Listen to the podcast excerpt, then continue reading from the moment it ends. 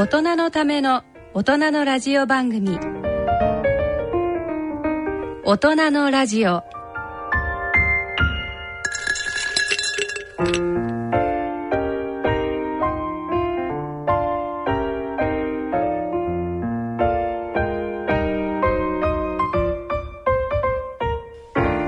第4週目の土曜日のこの時間を進行いただきますのは人間ドック学会理事長の奈良正治さんとラジオ日経アナウンサーの大宮時子さんのお二人です。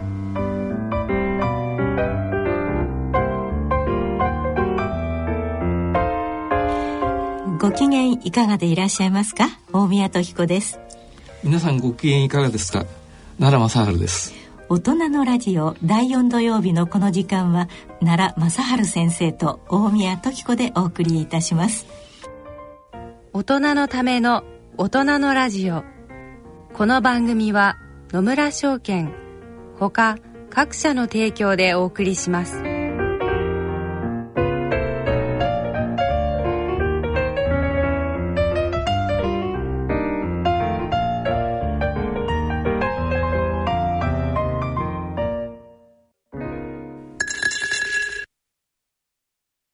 野村。第二の人生に必要なのはお金だけじゃないから。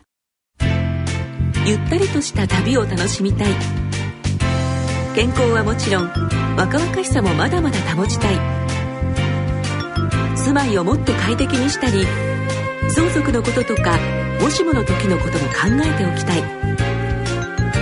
セカンドライフのために知りたいことってたくさんありますよね。あなたのハッピーなセカンドライフのために。野村証券の本支店ではさまざまなスペシャリストを講師にお招きして野村のハッピーライフセミナーを開催しています。詳細はウェブで「野村のハッピーライフ」と検索してください。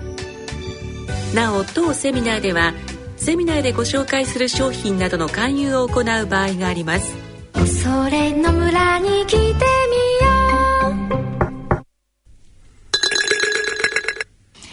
奈良先生今日はねスタジオにとても美しい先生をねお呼びしております。はい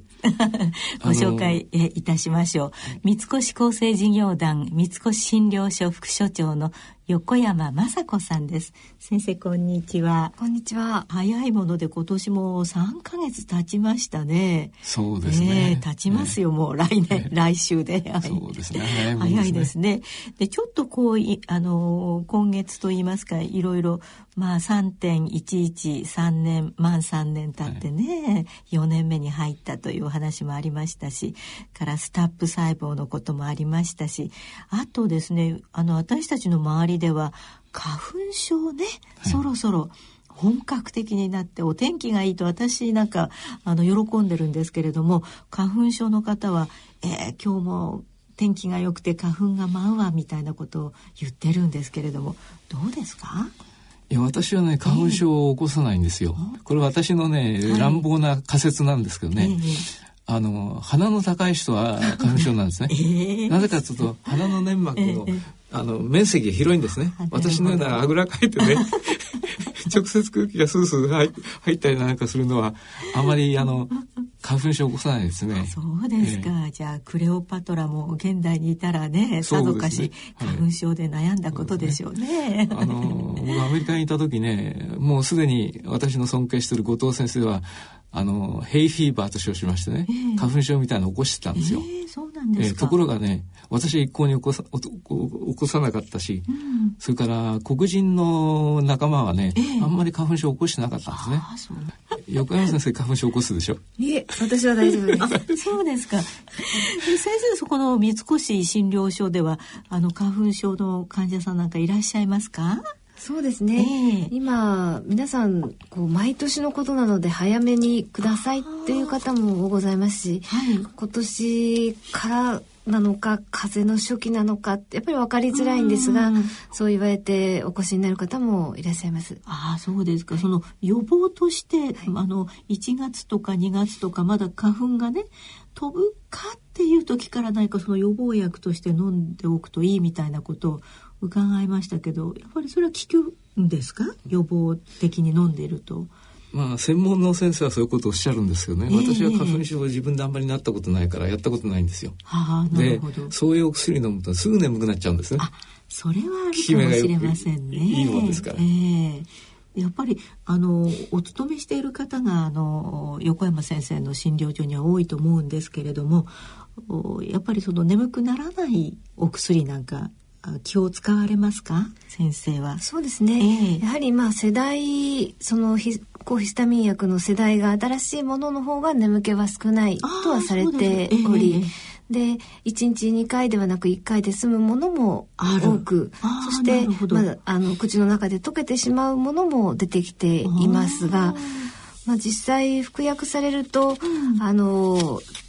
その臨床症状の程度および、うん、その様々な症状が軽く済むっていう方もございますから、はい、まあ眠気の問題まあほとんどないっていう人も多いですし、まあその実際お試しになってご判断してもいいのかもしれませんし、そうですね。でも運転なさる方なんかはちょっとね気になさってね。そ、ね、それからぜひあの私も電車をあの始終使ってるんですけどね、はい、電車の中で大くしゃみする人がいいんですよ。くしゃくしゃみの初速というのはね、えー、150キロだったんです。えー、すごいですね。一人がハクションってやるとね、えー、電車の中、わーって一番遠くまでね、あの、くしゃみが飛ぶんですけどね、え。ー、昨日の話なんですが、私電車に乗ったら前でね、はいはい、若い学生さんがくしゃみしたらいいけどね、さっさと口を押さえてくしゃみしてくれやけども、もろにくしゃみしたから、私の顔に霧がかかりましたね。だから皆さんお願いしますが、くしゃみするときはね、ハンケチかなんかで口を押さえてやっていただかないと。もうくしゃみエチケットですよね。大事です。はい。咳エチケット、くしゃみエチケットですよね。それからあのインフルエンザなんか流行ってる時はね、はいはい、これはあんまりね座らない方がいいですね。上から降ってくる。ちょうど鼻の穴の向こう向きは下に 斜め下向きになってるんですから。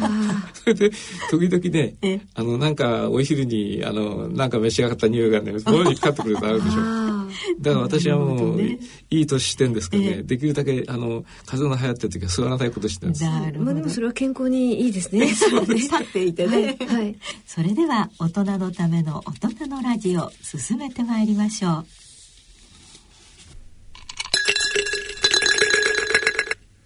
野村。鈴木さんちも田中さんちも佐藤さんちも深堀さんちも貯蓄から非課税投資へ野村で NISA 始めた人から非課税に。野村。伊藤さんちも高橋さんちも渡辺さんちも中村さんちも貯蓄から非課税投資へ野村で NISA 始めた人から非課税に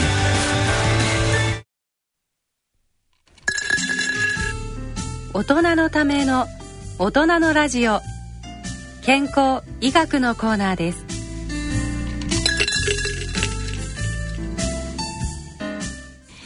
さて今回は三越診療所副所長の横山雅子さんをお招きしております。すね、今日はあの横山先生に頭痛についてあの特にお話を伺いたいと思っているんですけれども。あの実はですね、はい、人間ドックでどういう症状とかどういうことが心配ですかってお聞きするところがあるんですね、はい、問診というのが。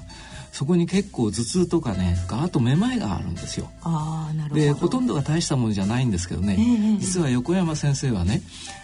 あの大学を出られてから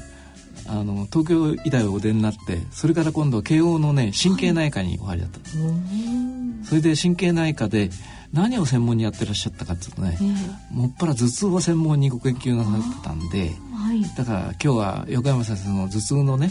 あの対処法を教えていただこうと思ったんですけどね。まあ確かにあの頭痛っていうのはいろいろありますし、えー、私もかっては頭痛持ちだったんですよ。えー、そうなんですか、えー、あの片頭痛の軽い残しましてね。よくあの痛み止めの薬をポケットに持って歩いてたんですけどね、でもあの年を取ったらなくなっちゃったんです。不思議ですね。そういうのあるかもしれませんね。なんか、ね、体がこう変わるっていうんでしょうかね、はい。はい、そういうことはあるかもしれませんね、まずじゃあ横山先生あの頭痛とはやっぱり頭が痛いことですよね先生。まあ頭が痛い。それが脳の何か気質的なもの原因があって痛いものと、はい、何もその血管が切れたとか炎症があるとかそういう原因のないいわゆる一時性頭痛と2つに大きく分けられるかと思うんですが、はい、私あの大学慶応病院の方に12年間いさせていただいてその最後は救急部にあの在籍させていただきました。でその時搬送された救急車での搬送の頭痛の中にもその時は片頭痛の特効薬が今ほど出てなかった。いわゆるその病態整理を考えたクリアミンカフェルゴットといった血管の開くのを抑えてくれるお薬はありましたが現在のようにあの血管を締めて治療する特効薬がなかったので、その2年間の救急搬送の中で、はい、その一時性頭痛といったものも約3割近く搬送されてきていました。え頭痛で救急車っていうのも現実にはそんなにいらっしゃるわけですか患者さんが。もちろん救急外来ですから、はい、あの交通事故であったりですよね。心臓だったりね。心肺停止であったり、はいはい、あの飛び降りであったり自傷行為であったりさまざまな患者さんの搬送があるわけですが、はい、まあ、その中に当然その二次性頭痛命に何か、あの重篤なものの頭痛がまあ最優先の治療となるわけですが、はい、やはりデータベースで見てみますと、うん、何も基質的なものがない。まあ、それは CT や診断によってそれがなるわけですが、ね、一次性頭痛も約3割ぐらいいました、はい、ということが分かっております。ですか？いや実は私もね、えー、若い時頭痛持ちでね、はい、で私の尊敬してる後藤文夫先生が、はい、やっぱり頭痛持ちだったんですね。あそうなんでどうも二人ともね片頭痛らしいんですよ。えーそれで例えばコーヒー飲んだとかなんとか頭痛が起こったりなんかそういうこともありましてね。なんかこうきっかけがいつも決まってるわけですか、えコーヒーとか。そうですね。あの嫌な先輩の顔見ると頭痛くありますよね。試験が使え近いと頭が痛いとかね。あのその頃ですね、はい、あの尊敬する後藤先生が頭痛持ちだこと頭痛持ちだったこともありましてね、はい、頭のいい人は頭痛なんだっつってたこの頃ね本当に頭痛が起こらなくなっちゃった焦げちゃった。そういうことで。やっぱりことありましたね。それからやっぱり私もあの大きな病院の院長やってて、はい、あの救急の患者のこと始終気にしなくちゃなりませんから、えー、頭痛いっつって救急車でそのまま意識ななくなっちゃう人もいるんですね。一番代表的なものはあのくも膜下出血。でそのままこうあの天国に行かれる方もあります。頭痛ってのは非常にあの心配なことなんですよただし頭痛ってのはまた一方非常にポピュラーな病気でね、うん、そうですね特にご婦人の場合ねあの生理前後にね頭痛が起こる人なんぞもありますね、はいはいそうですよねあんたの顔見ると頭痛くなっちゃうっていうようなことをね 市長に言われるなんかしたこともありまして。だから心理的なものなのか、はい、気質的なんか本当に病気があったりなんか血管があって起こるものなのかってなかなか分かんないですね。うんなるほどね、まあ、そんなことでそのご専門の横山先生をおおお招きしたわけですけど。そうですね。じゃあ、あの頭痛の中にもそのいろいろなタイプがあるということなんですけれどもどんなタイプが横山先生ございますか？あの国際的にも、まあ、そして日本の中で統一した診断基準で使われていると思うんですが、はい、まあ、国際頭痛学会分類今度新しく第3版が出まして、えー、そのベータが使われているわけですが、えー、その中で、まあ、その先ほど申し上げた二次性の頭痛、はい、命に影響のあるようなきちんと治療しなきゃいけないような二次性の頭痛には、はい、やはりまあその血管障害脳の血管が切れたあるいはあの詰まった。でもどっちかっていうと出血の方が多いですね。頭痛は圧倒的に出血の方が多いです、あの血管があの破れますから、そして、えー、それ以外にも脳腫瘍ですとかあの髄膜炎ですとか、さまざまな二次性の頭痛というのがあります。その一方で、はい、特に気質的なその CT や MRI あるいは脳の脊髄の検査等をやっても何も異常の出てこない、うん、いわゆる慢性頭痛と言われる一次性頭痛があります。その中に片頭痛、はい、緊張型頭痛、はい、群発性頭痛が頻度の多いものとなります。あなるほど。そのせささっきの生理痛はどこに入るんですか？生理などホルモンの変化に伴ってもともとの片頭痛が強く症状が出るいわゆる月経関連性の頭痛もありますが月経関連によって片頭痛が強く出る場合も多くあります。でそれ以外の緊張型頭痛などは、ストレスなどが誘因となることが多いですが、まああの痛みというのはいろいろな違うところがお腹が痛くなると頭も痛くなるっていう人も今いるように、はい、あの緊張型頭痛でもか全く関係ないわけではありませんが、はい、多くの生理に関連するのは片頭痛のことが多いです。なるほど。じゃあその片頭痛ちょっとねもう少し掘り下げてお伺いしたいんですけれどもあの奈良先生はどんなどんな時にそのコーヒーを飲んだ時と 僕はコーヒーは飲んでも大丈夫なんですけどね。あのうるさい先生とかね。そうおっかない不調さんの顔見るとね頭痛が起こったこともあったんですよ、ええ、でもだんだん年を取ってずうずうしくなってくるそういうのは反応しなくなりましてね。あの平均になってきたんですけどやっぱりあのまあ片頭痛でも痛い時は吐き気はするわ。食欲がなくなっちゃうわ、えー、で顔色はよく真っ青になることなんですね。で家内がよく私の顔って「ああまた青くなってきたから頭痛でしょ」なんつって当てられることがあるんですけどね。えー、まあいずれにしろあの精神的な引き金引くものが何かあると強く出ることがありますね。特に責任ある立場にいていろいろ難しいことが起こったりなんかすると、頭痛くなっちゃう。頭痛くなって本当にですね。でそういうあの頭痛いっていうのはあの日常会話の中の頭痛いはわかるんですけれども本当に片頭痛っていうのはあのどういう状態を言うんですか？横山先生。大きく分けますと、はい、前兆のある片頭痛前兆のない片頭痛と分けられます、はいはい、典型的な前兆のある片頭痛の場合はあのチカチカ視覚症状が多いです。目の前にギザギザが出てきて目が見えにくくなる、えー、いわゆる線気性暗転という表現をするんですが、はい、あの前兆があることが多いです、はい、圧倒的に頻度が多いのは前兆のない片頭痛割合からすると、うん、前兆のあるものを1とするとないものが4ぐらいの割合ではありますが、診断基準があります、はい、典型的なものはある程度周期的にそのこの時期はダメですけどそのそれ以外の時はケロッとしているというような、ある程度周期的に来ることが多く、はい、で多くの片頭痛は日常生活に支障があるその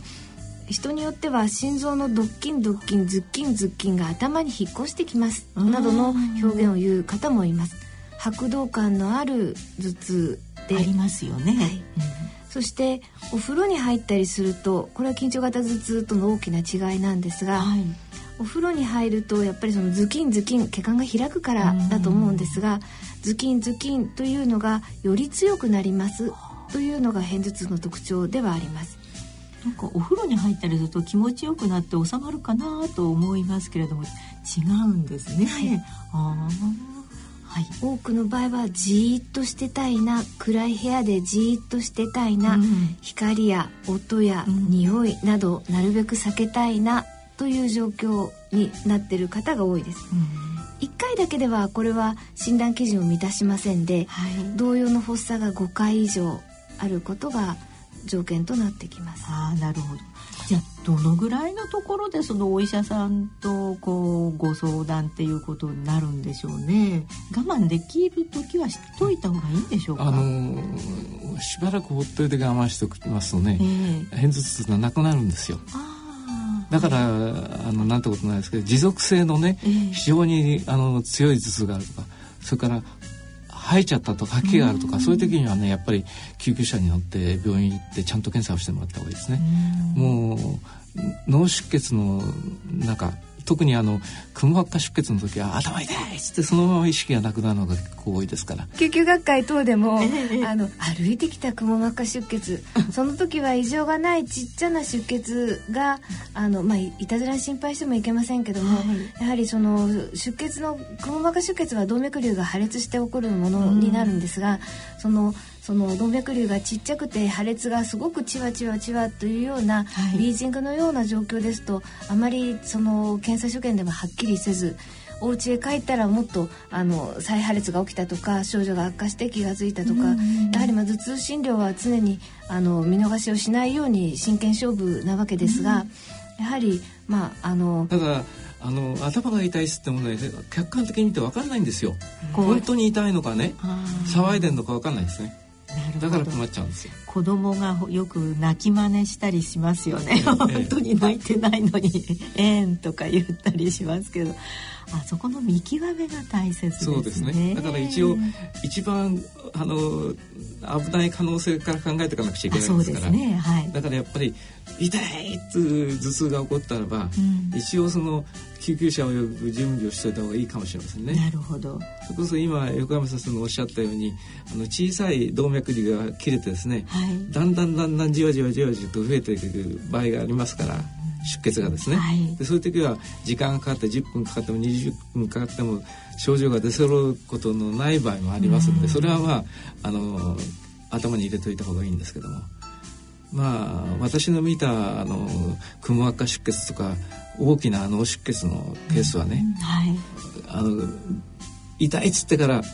搬送されて病院に来た頃にはかなり症状が進んでるのが多いんですよ。あなるほどね。そういう人こそ危ないんです。ああ、そういうことなんですね。え横山先生のおっしゃったように、はい、小さいのが破けてじわじわじわじわ出てきてですね、うん、あのえっとそれこそ半日ぐらいで何ともなそうに見えて翌朝になったらあのおかしくなってたってこともありますからそ、ね,、れは気をつけていただきたいと思います。頭の中がこう血血のね海になっていたりすることもあるのかもしれませんね。あと、はい、突然起きたのか何回か繰り返す頭痛かっていうのは大事ですね。突然起きた何時何分の時報とともに急に痛くなったっていうのはやっぱりその一時性頭痛ではありえないのでなるほど。やはりその血管の障害なども鑑別考えなきゃいけませんね。なるほど、はいそれはなかなかご自分で判断はなかなか難しいかもしれませんけれども周りにいる人たちもね、うん、あのどう予防か予防前かということになりますよね。であのこうなんて言うんでしょうか。家族性の頭痛みたいなのはあるんですか？どうなんだろう、はい、その私どもの調査でも、はい、やはりその先ほど奈良先生おっしゃったように女性のが圧倒的なこれは国内の他の疫学研究も、海外の疫学研究も同じなんですが、はい、女性のが有病率は高いんですがでそれは片頭痛の有病率と一致しているんですが、片頭痛遺伝子差がはっきりしているものもあるんですが、うん、そのお母さんも片頭痛持ちそしておばあちゃまもお姉さんも頭痛持ちというような、うん、ある程度遺伝遺伝子では分かってないんですが、うん、遺伝的な素因の関与っていうのは言われています。あなるほど。そういうことになるとあのまあでもこう家庭の環境とか食べるものとかそれから物事の考え方とかそういうのが影響する場合もありますよねこう楽天的なご家庭か あの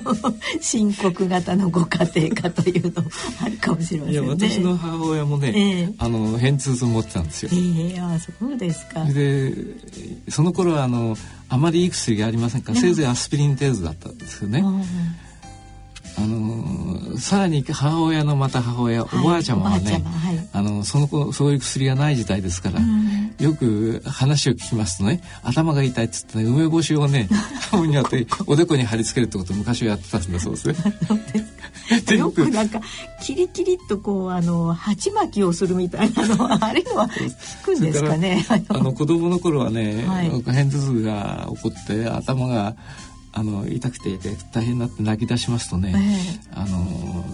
冷たいタオルを当ててくれたりね逆にああったかいタオル当ててくれたりどっちがいいんですかね冷やすのとどっちですか？はい。えっ、ー、とこれも患者さんたちへの調査等で、はい、その頭痛が来た時に薬以外でどういう対処法をするかっていう調査をしてみました、はい、でそうしますとやっぱりその人によっていろいろなんですが先生おっしゃったように冷やすっていうのはやっぱり脳の血管を収縮させるんでしょうかね頭痛が楽になるという人もいます、はい、そしてその中にはあのなんかあのこれ面白いなと思ったんですけど メンタームみたいなあれを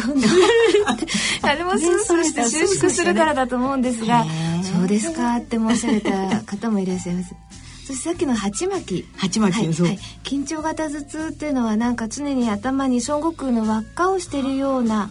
そういういつも痛いあの片頭痛が周期的なものに対して、うん、梅雨空のようにダラダラと頭が痛いのが続き、輪っかがしてるような鉢巻きしてるような痛みがしますという方が多いですね。そうですか。でその慢性的な頭痛とそれから急,、まあ、急に来てもう耐えられないのはあれですけれども慢性的な頭痛にもそのすごく痛い慢性化。それそれほどでもない慢性化っていうのがあるかと思うんですけれどもその割合とかあの対処法とかはどうしたらよろしいんですか？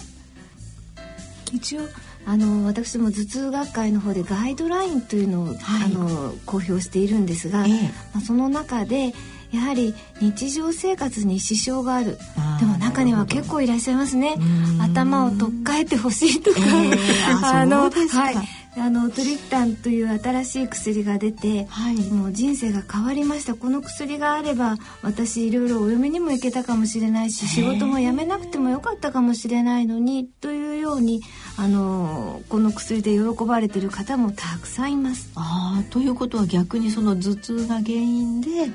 あのまあお嫁にも行かなかったしそれから会社も辞めざるを得なかったとそれはちょっと深刻ですね先生ね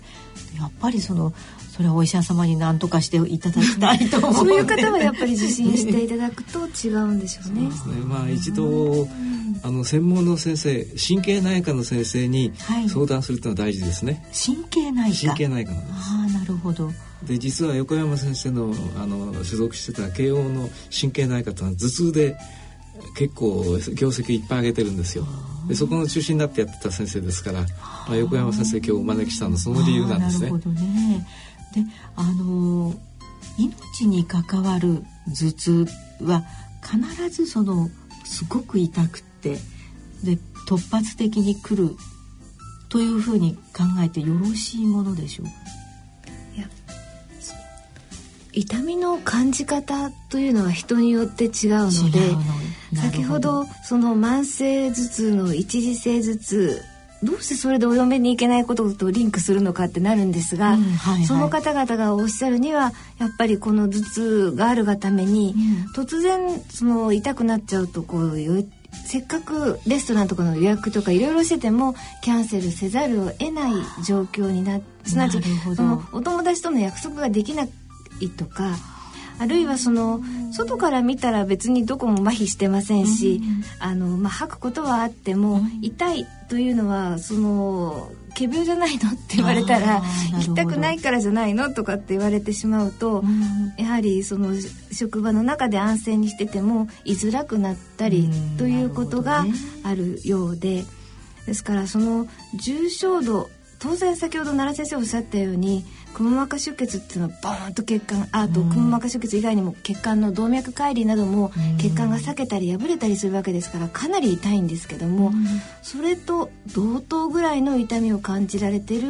一時性頭痛の方もかなりいるようです。例えば、じゃあ結婚式の時にね頭痛になっちゃったらどうしようとか。えーお見合いで頭痛がっちゃったらどうしようとか、はい、あの その方、その方真剣なのであの頭痛がない人にとってはそれは別に大したことじゃないように思うと思うんですが、私もあまり頭痛持ちじゃないので患者さんの訴えを聞いて初めて勉強させていただいてまいりましたが、そうかと思いました。なるほどね。でまあこう伝統的なこう頭痛というのはあると思うんですけれども、まあ、現代病としての頭痛っていうんでしょうか？何かそういったものはございますか？まああのやはりパソコンですね。あパソコンですか。えー、あのやあの VDT 症候群日本産産業衛生学会等でもやはりその予防のために45分やったら15分休憩って言いますけど、うん、そんなのはなかなか取れないわけで。なかなかねそうですね、はい、私どもの調査でも、はい、緊張型頭痛とパソコンのあの従事時間は綺麗な相関関係がありますしあとやはりまあその少子化に伴う過剰な期待と受験等で、子どもの頭痛ですよね。子供は辛いでしょうね。はい、かわいそうだと思いますが、あの日本医大の北村先生たちのあのスタディで、えー、文京区の小学校全部にアンケート調査をやった報告もあるんですが、はいはい、やはりその登校拒否ずる休みとされてる中に、実は診断基準を満たす片頭痛が結構あったという報告もあるようで、小児のあの頭痛というのも大事なその考えなきゃいけないものだと思います。なるほどね。それはやっぱりあの小学校の先生とかちょっと知っておいていただきたいし、それからあの全然頭痛を経験したことのない親御さんもやっぱり子供さんが頭が痛いっていうのはその仮病ばかりじゃないっていうことも知っておいていただきたいですね。あのね実は私こういうものを持ってるんですよ。え何ですかそれ？背広にこう薬を入れるポケットを作っておきましたね、これロキソニンって薬なんですよね。ロキソニンを持っててね、危ねえなと思ってちょこっとこうあの 噛んで4分の1ぐらいつったそれはもう院長やってる時にねシシウスの難しい問題が起こってくると頭痛があったんですね。それであの片頭痛の専門の薬じゃないんですけどね、これあの言うならあのポピュラーな痛み止めなのでちょっとかじっただけでも抑えることできますんで。でしかももう今80ですから、10代から時々そういうのが起こってましたからね、あの安全だってこと知ってますんでこれ時々かじってだからこれ必ず持ってるんです僕ポケットの中に。なんか心臓のね病気を持ってらっしゃる方々にニトロニトロってねおっしゃってますけれどもそれとやっぱりロキソニンをいや持ってるだけでねあ痛くなっても大丈夫だと思うでしょ？そういうことがありますから、はい、まあ、片頭痛の方は片頭痛のお薬をお医者さんにあの相談して、もらってポケットに入れて持って歩くという手もありますね。なるほど、はい、先ほどから出てるそのトリプタンっていうお薬はあの最近比較的最近出たお薬なんですか？まあここ10年ですね。海外ではもっと早かったですが、あのこれはどういうふうにいいお薬なんですか？あの今までのお薬はやはり発作の予兆がした時に飲むであの痛みは抑えるお薬でしたが、はい、痛くなってから飲んでちゃんと収まるお薬なのでであの日本の中でさまざまな剤系点鼻実際片頭痛ですと吐いちゃう方もいるのであの点鼻やお注射ですとかあるいはその口の中でさーっと溶けるものですとかさまざまな剤系がありまして、はい、構造化の違いであとメーカーの違いでいろいろ違いがありますが、まあ、人によってこの薬が効くとか効かないとかいろいろあるようではあります。なんかあの心臓の方もよくこここの胸のあたりにパッチと言いますか、うん特本みたいに貼るのがありますけれどもそういうのはないんですか、調布薬みたいな。経費吸収でっていうことですね、はいはいあのそうなると便利かなと思うんですけど。でもあれは血管を持続的に広げるお薬なことと心臓の方はやっぱりあのご高齢者が有病率が高いので、うん、薬もともと血圧の薬とか油の薬とか糖の薬とかたくさん飲んでることが多いので、うん、まあ、剤形を減らすということと忘れないという大事なことがありますが片頭痛は有病率はあの、まあ、片頭痛の自然史のいろいろなスタディがあるんですけど、はい、3分の1は閉経をすると良くなっちゃうことがあるんですね。なるほど圧倒的に若い働き盛りの女性に多い妊娠とか出産する年代に多い、うん、いうものなので、えー、あのまあ、そんな必要がないというのもあるかもしれません。なるほど、はい、からあとその食べ物例えばね辛いものとか冷たいものとか熱いものとかですね。からお酒とかその辺りはどうなんですか？こう引き金になるような食べ物とか食べ方なんかありますでしょうかね？あの私はねお酒無理やり飲まされると頭痛くなるんですよ。なるほどね。それから一頃はね、えー、コーヒー飲むと頭痛く。先生おっしゃってましたね、えー、コーヒーって。えー、はい。だけど、だからもうお酒は飲みませんから、はい、お酒で頭痛することはもうなくなったんですね。でもこの頃ねやっぱり反応が鈍くなったんでしょうけどもコーヒー飲んでも痛くならないですよ。なるほど。まあ年を取るとだんだんそのまあなんとかなるさっつうのが、あの習い性になってね、はい、あの楽天的になるせいかもしれませんけども。まあただあの頭痛ってのは本当に嫌なもんですからね。でもこうよくあのあマッサージなんか行くとあの頭をね頭のこりをほぐしてくれるなんていうことがありますけどそれもすごく気持ちがいいんですが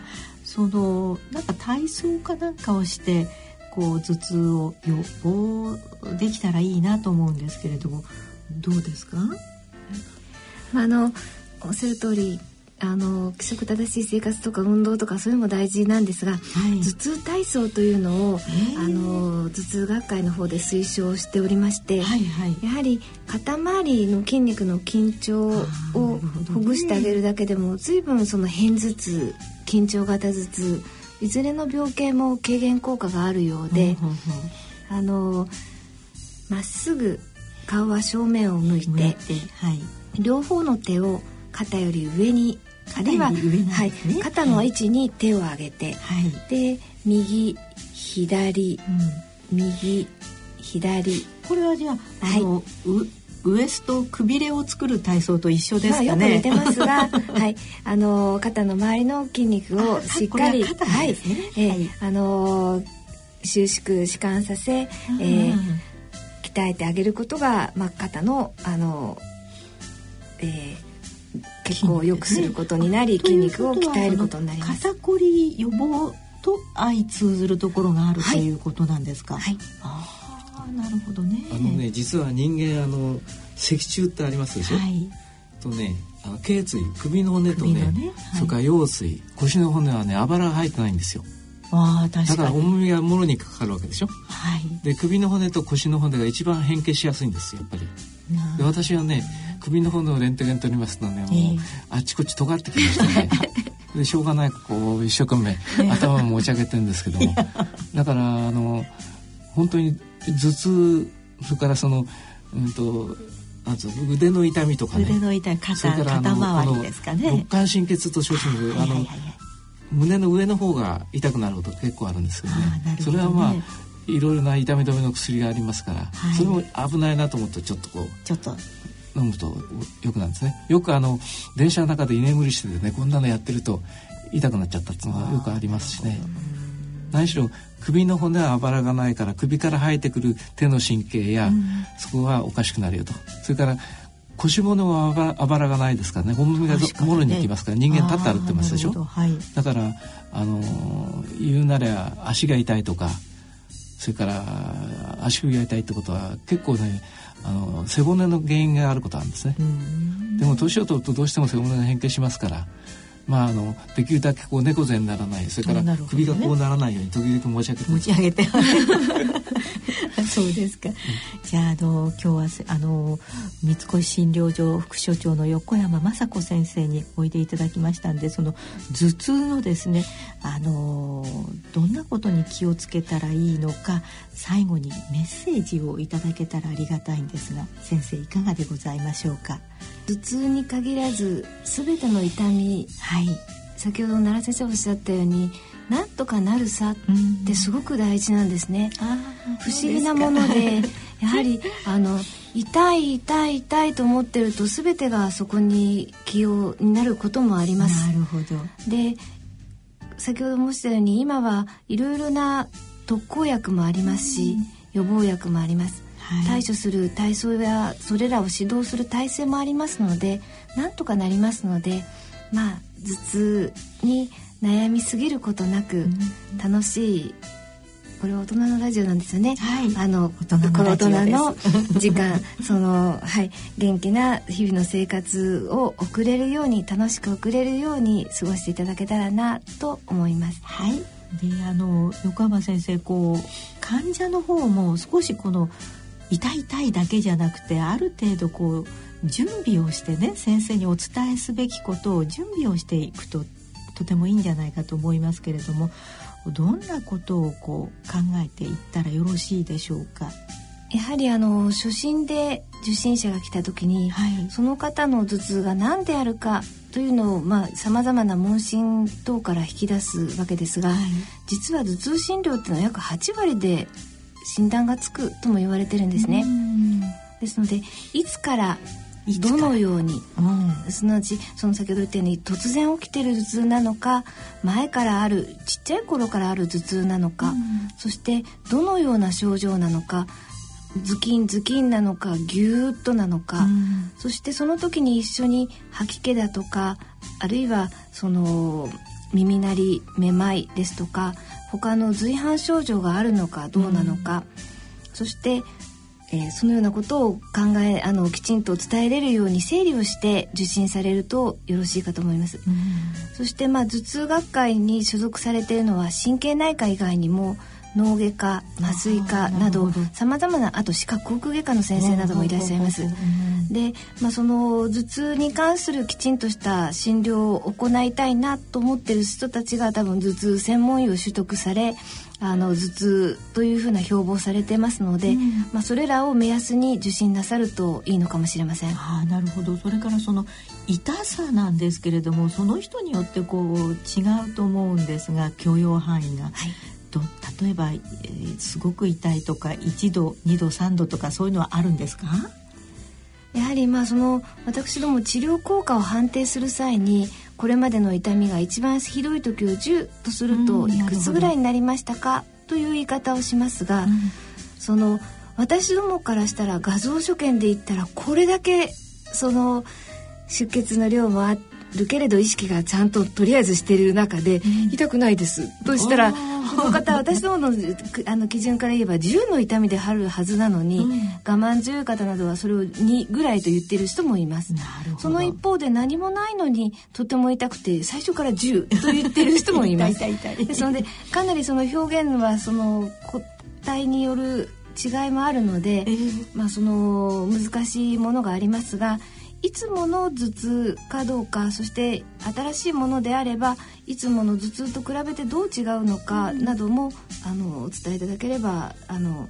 その数値の時にも役立つのかもしれません。うん、でいつもの頭痛っていうことになりますとその頭痛が起きた時にちょっとメモでもしといたらいいかもしれませんね、何日ぐらいにちょっと痛かったとか。そうするとその周期性もわかるかもしれませんね。気がつかない何か誘発因子、増悪因子先ほどおっしゃられた食べ物ですとかあどうもその前日あそこのラーメンを食べた翌日必ず頭痛が来るとかとかね、はい。うん、あの月曜日に多いなとか、なるほど。週末に多いなとかそのご自身で気が付かない増悪因子誘発因子がはっきりする場合もあります。で、まあ、あんまり先ほどの申し上げたように神経質に頭痛をチェックするのもいかがなものかと思いますが、うん、そのきちんとした診断のために確認した方がいい場合もありましてあの頭痛日記というものを多分頭痛専門医のところではあの書いてみるといいですよというような表現をされることが多いと思います。なるほど。それからよくあの他の病気であのお医者さんにかかったりするとお薬どんなの飲んでますか？みたいなあの質問をされますけれども、それも調べておいた方がよろしいでしょうか？はい、あのやはりその血管を広げる薬、まあ、それは心臓の薬であったりそれ以外にもありますが、まあ、そういったものが誘発因子になっている場合もありますし、うん、あと最近若い方では結構サプリメントをラムネのようにお飲みになってる方もいらっしゃいますが、はい、まあ、その中に頭痛を誘発する薬が入っている場合成分が入っている場合もあります。などそこら辺も整理してあのご相談なさるといいかもしれません。あじゃあサプリメントでこっちの方面はこう元気になってるけども逆に頭痛が出ちゃうっていうこともあり得るっていうことなんですね。そのあたりもじゃあチェックをして。あと薬物乱用性頭痛という表現がありますがあ、はい、あの最近こう必要最低限の頭痛の薬でいくのがいいと思いますが、はい、まあそのサプリメントなど薬を手軽に飲めることがあの習慣となっているせいもあって特売の日に痛み止めをまた箱でまとめ買いしますっていう方も結構いらして、うん、伺ってみるとその適用されるその常用量を超えた飲み方をなさっている方も結構いらっしゃるんですね。いわゆる本来は頭痛を抑えるお薬でありながらたくさん飲んでることによって違う種類の頭痛が出てきている場合もありましてその場合はやはりそのそれらの薬を整理してあの必要な薬そうでない薬に分けて見ないとあの本館の頭痛の診断に至りませんので、まあ、そこのとこも大事ではあります。なるほどねまあ、とにかくこう自己判断だけで あのなさらないということが重要かもしれませんですね。あの神経内科がないところもあるかもしれませんけれども、まあ、内科系のお医者様にかかっていただけたらと思います。はい、え今日は横山先生ありがとうございました。ありがとうございました。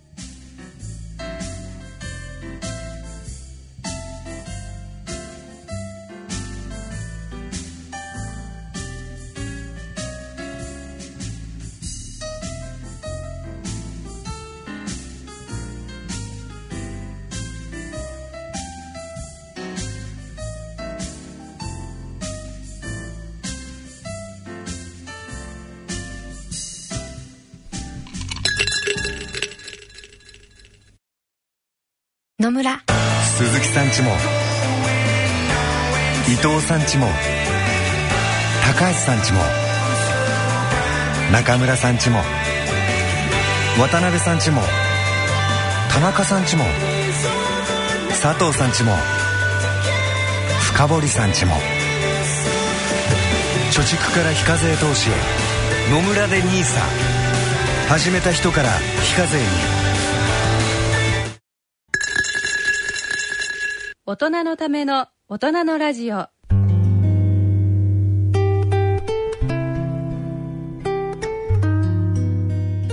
今回の大人のラジオはいかがでしたでしょうか？奈良先生今日は美人の横山先生。そうですね。おいでいただき。横山先生のご両親に本当にお世話になったんで、えー、で横山先生が前に座ってて私もだいぶ上がりましたね。だいぶとちったんですけど。でも私自身も、はい、あのかつては頭痛持ちのことがありましてね、ね、非常に勉強になりましたですね、えー、頭痛といって侮らないで、はい、きちんとあの対応した方がよろしいと思いますのでそうです、ね、今日本当に良かったと思いますよ、ね、横山先生今日どうですか？こんな番番組にご出演なさって感想はいかがでしょう？頭痛持ちの方々にこの診療のところでお話しできることって限られてるんですね、はい、今日の私が申し上げた何かがヒントになって皆様の頭痛が減っていかれるといいなと思います。そうですね。何かヒントにしてね。そうですね、はい、頭痛という病気は病気と症状は非常にポピュラーなものですからね、うん、誰でも頭痛になるし。そうですね、えー、でいろいろな原因で頭痛になりますからね、はい、ただ深刻な原因を見落とさないためにはやはりあの専門の先生にご相談しておくのが大切だと思いますから。そうです、ね、まあ、ぜひあの神経内科とか脳神経外科とかそれから口腔外科もありますね、ね、そういう先生方に見てもそれからまたあのせあの首の骨の専門の先生がいますからね頸椎ね、はい、K1 症候群って、うん、あの首から生えてくる神経が圧迫されていろいろ起こるのもありますしそれが引き金になって頭痛になることもありますから。ますからね。はい、いろいろな原因があります、まあ、ポピュラーな病気だけでも気をつけなくちゃない病気。ね、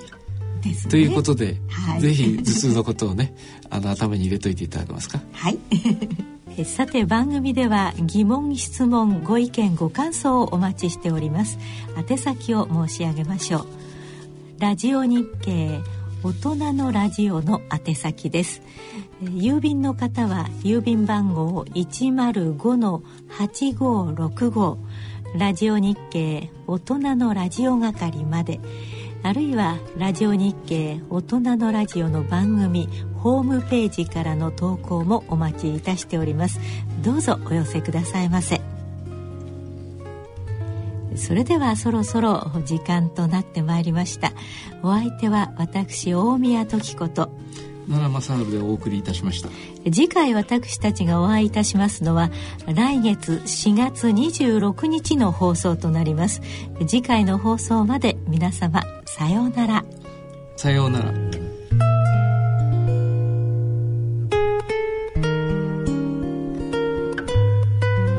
大人のための大人のラジオ。この番組は野村証券他各社の提供でお送りしました。